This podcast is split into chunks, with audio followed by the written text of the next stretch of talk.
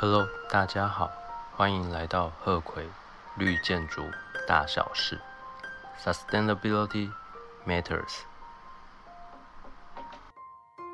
上一集简单介绍了美国绿建筑力的五大领域，还有它相对应的专业人员等等。今天要跟各位分享的是 LEED 当中最常被使用的一种分类，它叫做 BDC。或者是 BD 加 C，Building Design and Construction，建筑设计及营造。我们要讲的是它底下的十种建筑物类别。第一个叫做 New Construction and Major Renovation，新建筑物跟重大翻修。所谓的重大是指百分之五十以上。通常我们会把这个项目简称为 NC，在现在使用的版本，也就是二零二零年三月 V 四点零第四版之下，它的全名会是 Lead BDC NC Leadership in Energy and Environmental Design Building Design and Construction New Construction and Major Renovation，领先能源与环境设计先导，建筑设计及营造，新建筑物及重大翻修。这个名字非常的长，但我们通常就是把它叫 NC 新建筑物，因为这是最常被使用到的一种规范，所以有时候我们会把它 以偏概全的，就是把。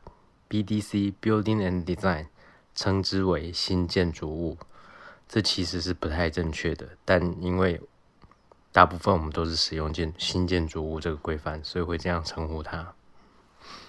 那第二个项目叫做 Core and Shell Development。Core 就是指核心，它专指的是 MEP 机电啦、排水啦，另外还有防火系统。Shell 就是指外壳，建筑物的外壳、外墙。那 core shell 这个规范，它并没有牵涉到室内的装修。这个的存在，主要是为了让将来买家或者是承租的人，在还没有进来之前，就先给这个建筑物一个认证。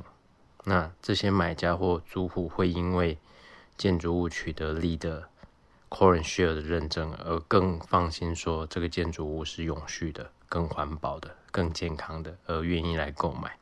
这算是一个比较特别的力的规范，因为它可以在还没有完全完工的情况下就取得认证。那通常我们就是把 c o r e n Share 简称为 l e d CS。嗯，中文的翻译我看到的。别人是把它翻译成结构体，或者是结构板，我觉得这样翻译很很正确，因为它完整的把意思表达出来了。那之前曾经有同事问我立的 CS 是什么，我跟他说 Computer Science，他居然就相信了。后来我跟他说我讲错了，那其实是 Counter Strike，绝对无力啊。这个时候同事就知道我在骗他了。接下来我们来讲第三个建筑物的类别，它叫做 schools 学校。通常我们会使用一个美国的名词，叫做 K to twelve。K 是指 kindergarten 幼稚园，就是小朋友在用的地方。Twelve 是指美国学制十二年级，换算成台湾的学制就是高中三年级。那 lead schools。这个规范呢，它主要是指刚说的幼稚园到高中校园里面教学的建筑物，教学就是指教室。但是呢，因为立的经常会有它的一些弹性在，所以即便是大学以上的校园建筑物也可以申请。那至于没有教室，但是在校园里面的其他建筑物，像是老师的办公室之类的，也是可以申请。不过呢，通常这一类的建筑空间，它会有两个选择。第一个就是可以申请我们正在说的 LEED schools 学校，或者是我们刚才讲的第一个项目 NC New Construction and Major Renovation 新建筑物及重大翻修，简称为新建筑物。那至于到底要申请哪一个规范呢？通常这个是由专业的力的申请团队来决定，会根据案子的状况条件来看，说哪一个规范对自己比较有利，可以取得比较高的分数，可以拿到更好的认证的条件，这样由他们来决定。第四个分类项目叫做 retails 零售店。通常就是指有一些商品陈列摆设，或者是提供服务给您的。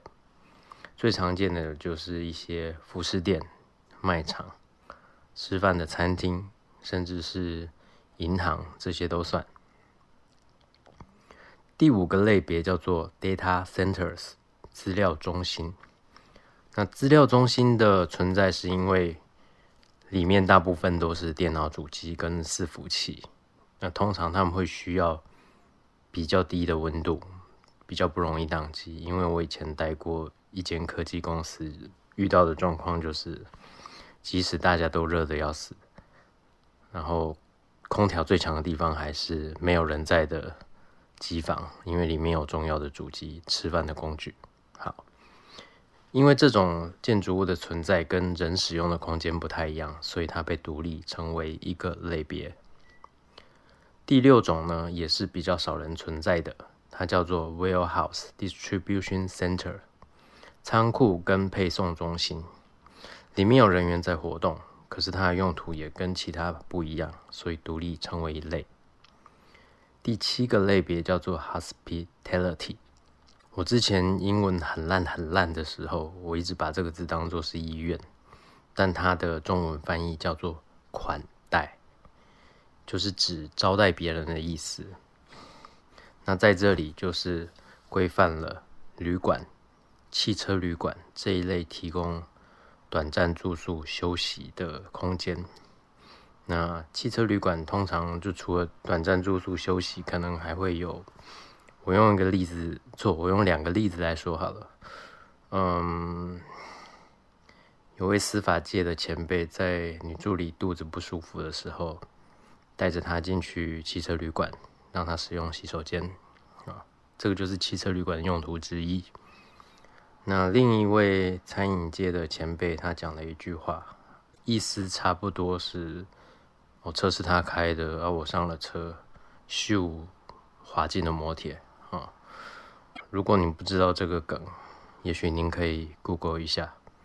然后很不好意思，我一口气消费了两个前辈。第八个类别是 healthcare 健康医院，通常是指二十四小时都有人在的地方，因为他们需要特别的安全，还有一些对健康比较重要的要求，所以独立成为一类。第九个类别叫做 homes and multi-family low-rise 小型的单栋住宅跟低楼层。多家庭的集合住宅，在早期的版本，我说的早期是指 V 三，哎，等一下，应该是 V 二点二、V 三，总之就是比较之前的 Lead 的版本之中，Homes 是独立开来的。那这个时候，我们回头讲一下第一集讲到的力的五大分类，BDC 我们正在讲的。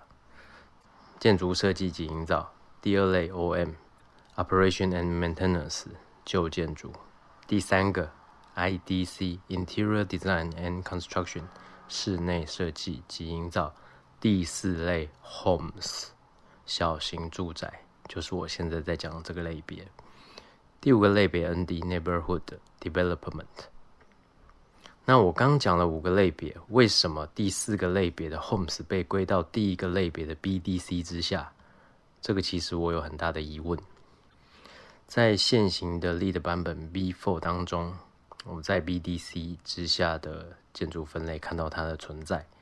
可是，在某一些 lead 的书籍，不管是原文的英文或者是中文由别人翻译的书籍，我还是常看到会有人把它独立成为一类。毕竟，homes 是一个非常特别的存在。虽然说很多人住在这种比较小的单栋住宅里，可是他需要的专业人员 lead AP for homes 跟别的专业像是 lead AP for BDC 就很不一样。那因为刚好这两种的专业我都有，好，我有这两个的 lead AP。说的更正确一点是五个专业类别的 lead AP 我都有，我甚至还有旧版的 lead AP Legacy，好，所以我有六张 lead AP。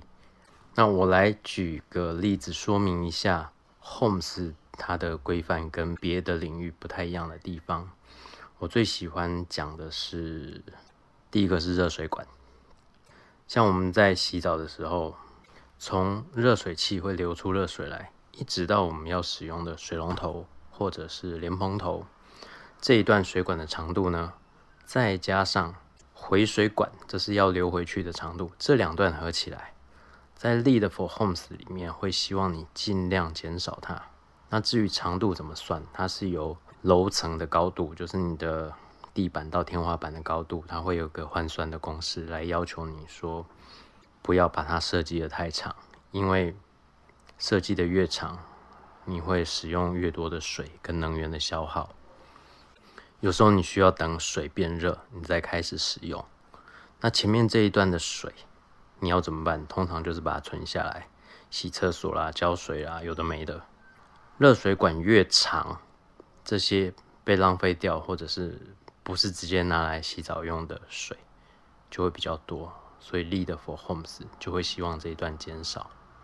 第二个例子是一种气体氡气，氡气它会造成肺癌。那美国有些地区的地下层，就是地板以下那些石头，它会包含氡气。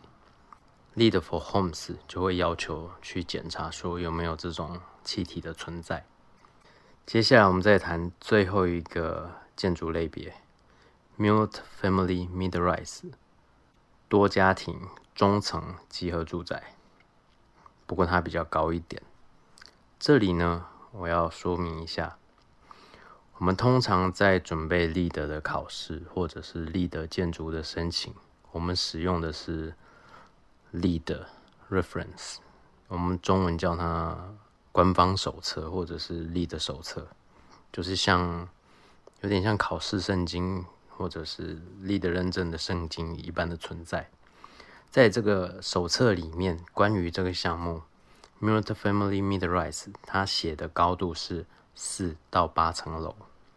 可是呢，前几天我在立德的官方网页，我在查了一下这个类别，它有个可以下载的。文件档，那名称应该是 Lead for Homes。刚才说的第九项跟现在第十项都是在 Homes 的规范之下。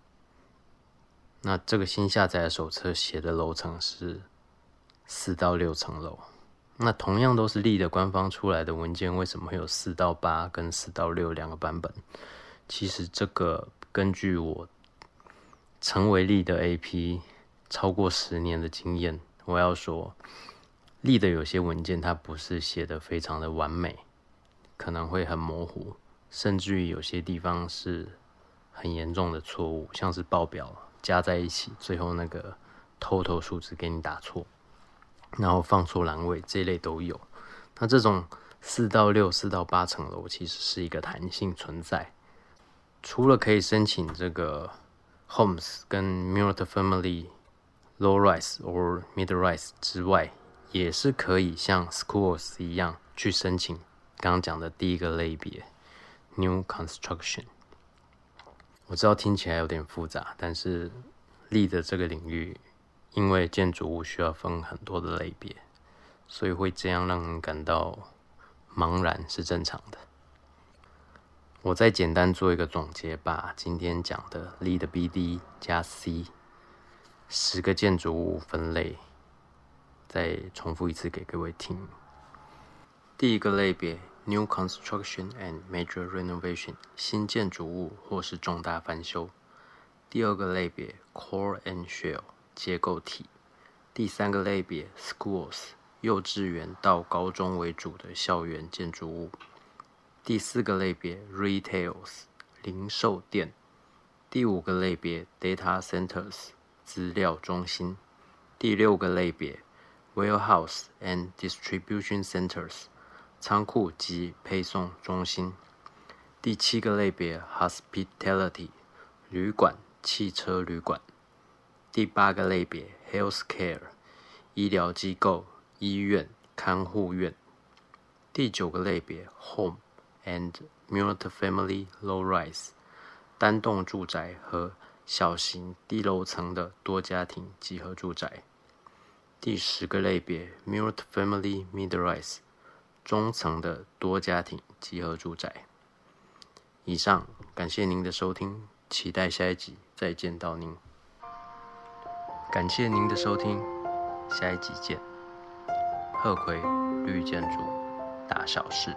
Sustainability matters.